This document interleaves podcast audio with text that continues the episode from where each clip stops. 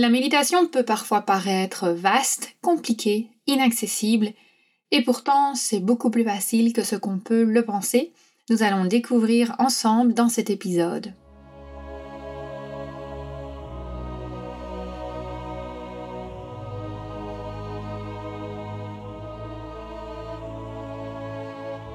Bienvenue sur le podcast Métasensoriel, un espace qui allie science et spiritualité, conscience et subconscience, visible et invisible, afin de vous emmener à la conquête d'une vie pleine de sens. Ensemble, nous explorons toutes les dualités de l'univers qui nous poussent vers une meilleure connaissance de nous-mêmes, des autres et de notre environnement. Je m'appelle Aurélie, je suis bio-ingénieure de formation et fondatrice de l'aromacantisme scientifique de l'esprit et spirituel de cœur, j'entremêle savoirs ancestraux et pratiques modernes pour vous reconnecter à l'univers de tous les possibles. Chaque semaine, je vous mets au défi d'affiner votre intuition pour mieux écouter, comprendre et ressentir les énergies de la nature. Installez-vous confortablement et profitons ensemble de ce nouvel épisode. Bienvenue dans l'épisode 4.10 du podcast Métasensoriel. Cette quatrième saison porte sur le thème du ressourcement. Et une de mes stratégies préférées pour se ressourcer est la méditation. Par contre, je vous avoue que j'ai été très très très réticente à l'idée de méditer pendant des années. Et je me suis dit que ça pourrait être intéressant de vous partager un petit peu mon parcours par rapport à la méditation, comment j'ai évolué grâce à la méditation, mais aussi comment j'ai fait évoluer la méditation pour pouvoir l'intégrer à ma façon dans mon quotidien et dans mes différentes pratiques. La première fois que été mise en contact avec la méditation, je devais avoir 15-16 ans.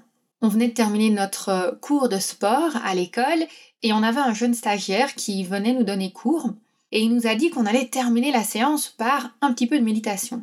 On s'est tous mis à rigoler. Vous imaginez bien des adolescents hyperactifs auxquels on dit qu'ils vont devoir s'arrêter, s'asseoir en position indien et commencer à chanter leur chakra. En tout cas, c'était la vision que j'avais de la méditation. Et je me suis tout de suite dit, ouh là là, ça, ça va être impossible. Moi, j'ai un cerveau hyper actif et je pourrais jamais le mettre en silence. Mais bien entendu, on avait aussi envie de pouvoir aider ce jeune stagiaire dans la réalisation de son stage. Donc on s'est tous gentiment installés sur les tapis et il nous a demandé de nous coucher et il nous invitait à faire une sorte de body scan, c'est-à-dire un balayage corporel. Et je crois que c'est vraiment la première fois où j'ai pris conscience de toutes les parties de mon corps. Je me suis vraiment rendu compte que j'étais tellement hyperactive avec mon cerveau dans tous les sens qu'il y avait aussi plein de choses, plein d'informations que je ratais sur mon environnement. Et on a vraiment pu sentir le calme s'apaiser tout d'un coup entre nous, donc entre tous les étudiants qui étaient là à faire cet exercice. Et quand on s'est retrouvés dans les vestiaires pour se changer, on était vraiment dans une dynamique très très calme. Donc là, j'avais été vraiment impressionnée par le processus, mais en même temps, je me suis très vite dit que bon, c'était bien une fois, mais que quand même, euh, moi je restais quelqu'un d'hyperactif et que j'allais pas pouvoir faire ça tout le temps. Et j'ai poursuivi mon chemin, et les années ont passé, et je suis restée avec cette idée que la méditation restait quand même quelque chose d'inaccessible.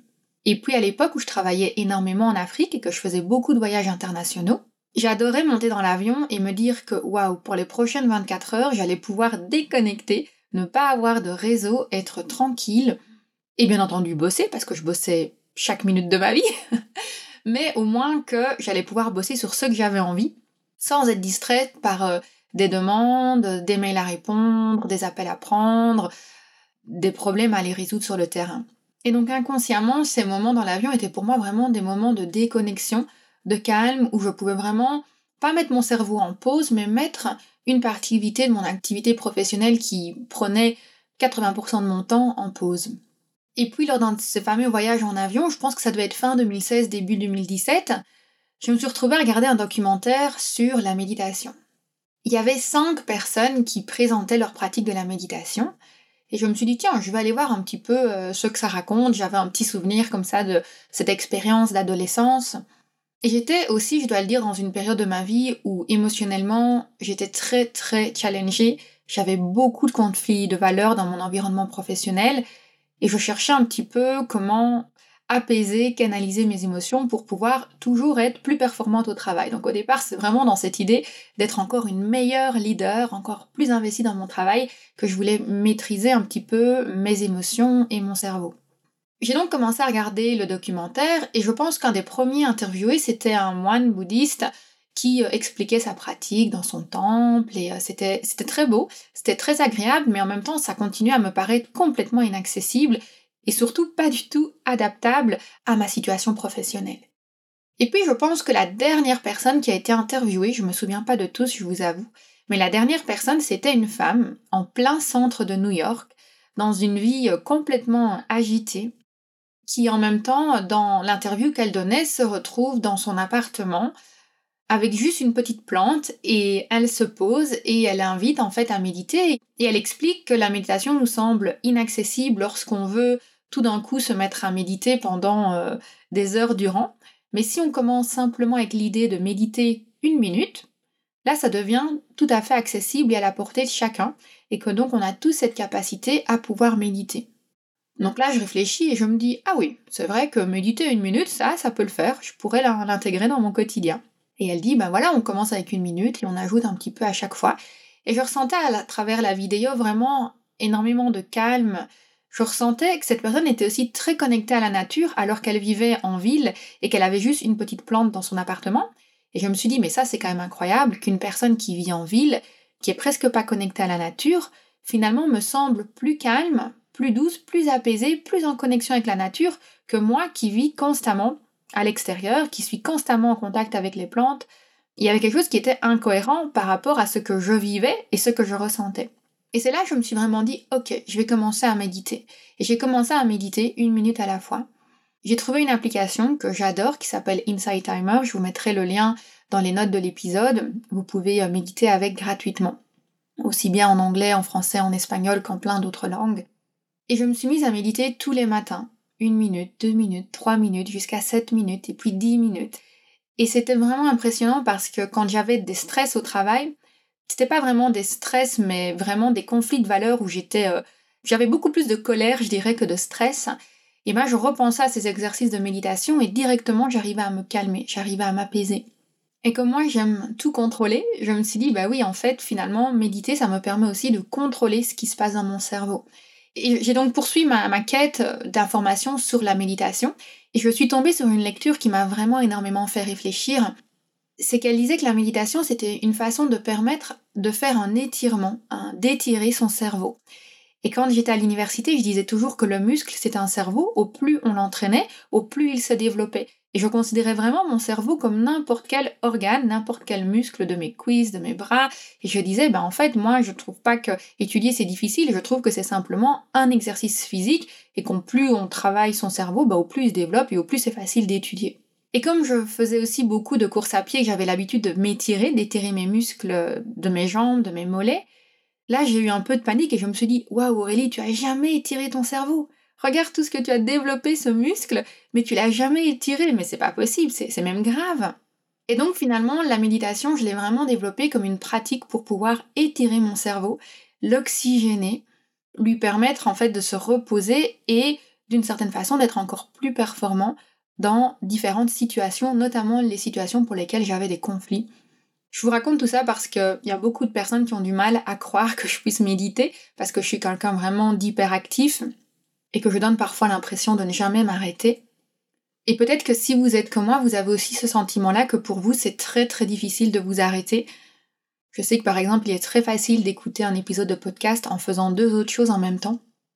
C'est d'ailleurs pour ça que j'aime tellement les podcasts.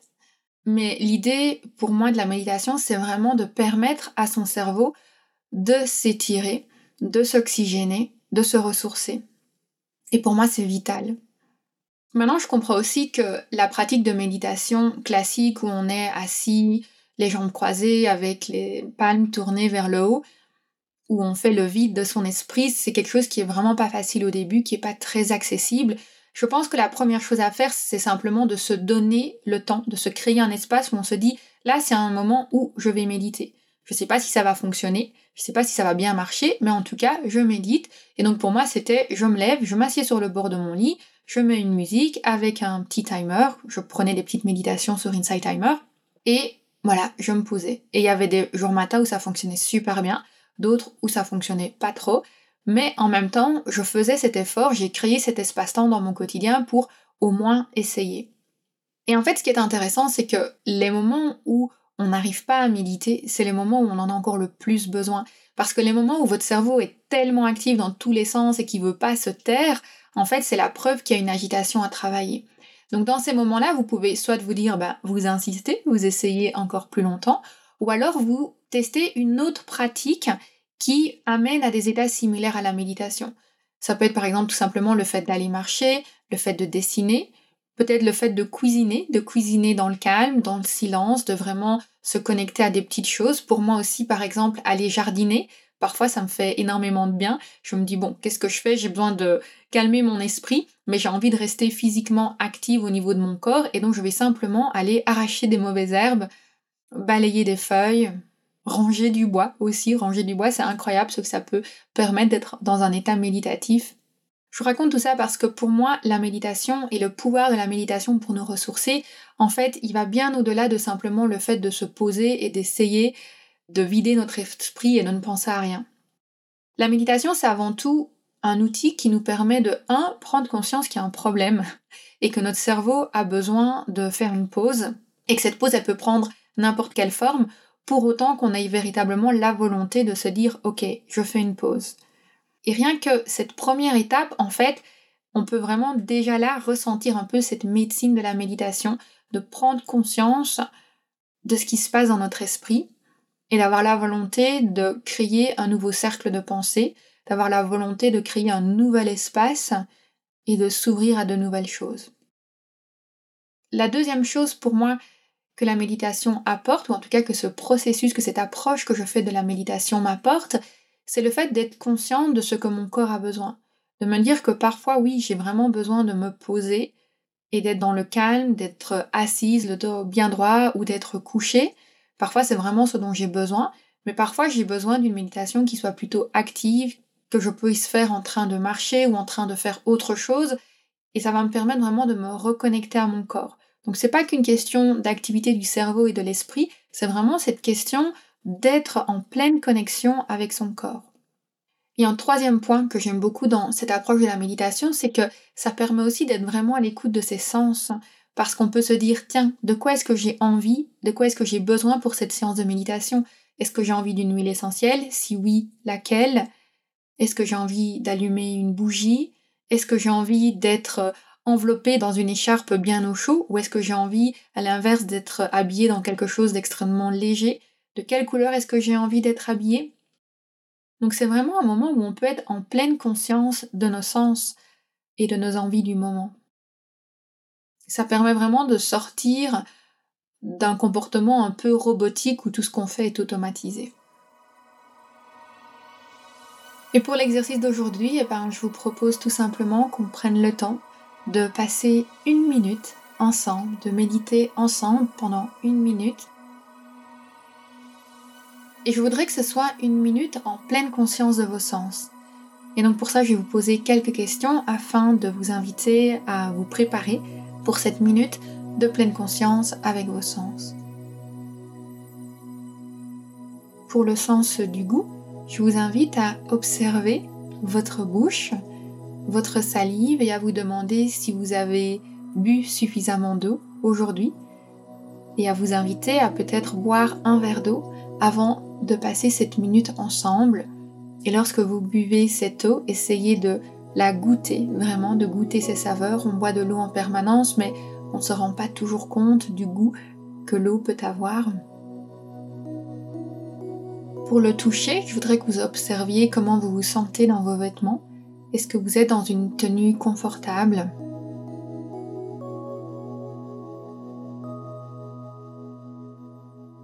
Si oui, tant mieux.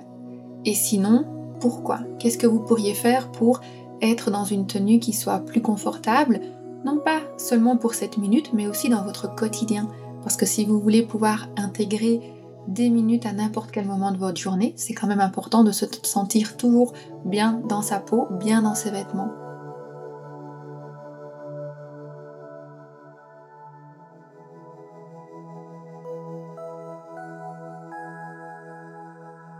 Pour le sens du regard, je vous propose de regarder autour de vous et de choisir un objet que vous trouvez beau, qui vous donne le sourire.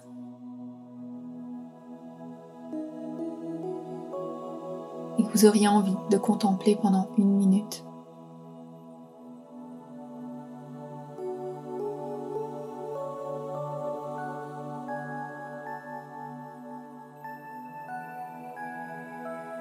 Pour le sens olfactif, si vous avez l'occasion de choisir une huile essentielle que vous pourriez sentir, c'est l'idéal.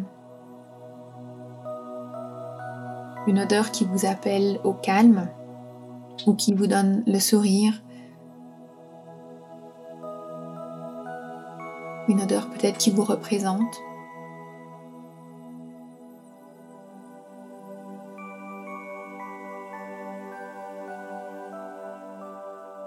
Et enfin pour Louis, je vous invite à simplement écouter les bruits de votre environnement. Parfois on entend uniquement certains bruits superficiels, alors qu'il y a d'autres petits sons qui ont aussi des messages à nous partager. Et si vous êtes prêt, prenez une profonde inspiration. Écoutez les battements de votre cœur. Et on est parti pour une minute.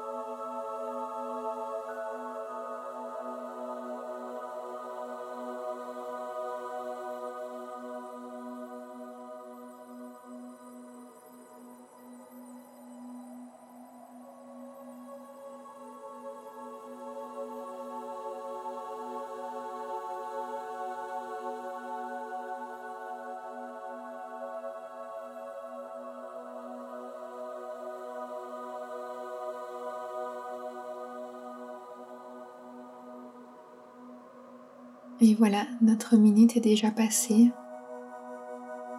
Comme quoi, c'est pas si compliqué de méditer, c'est à la portée de chacun. Si vous avez envie de me partager ce qui vous a traversé durant cette méditation, ou tout simplement la façon dont vous aimez méditer, je serai heureuse de lire vos commentaires au niveau de l'article qui est lié à cet épisode de podcast. Vous pourrez le retrouver sur aromacantisme.com slash 4.10 aromacantisme.com slash 4.10 Et si vous avez envie de pouvoir méditer avec les huiles essentielles, je vous invite à consulter la formation en aromacantisme parce que les huiles essentielles font vraiment partie de notre activité. J'ai commencé à remplir l'aromathèque avec la première huile essentielle qui est en fait l'essence de bergamote et on commence notre rencontre avec une super méditation olfactive.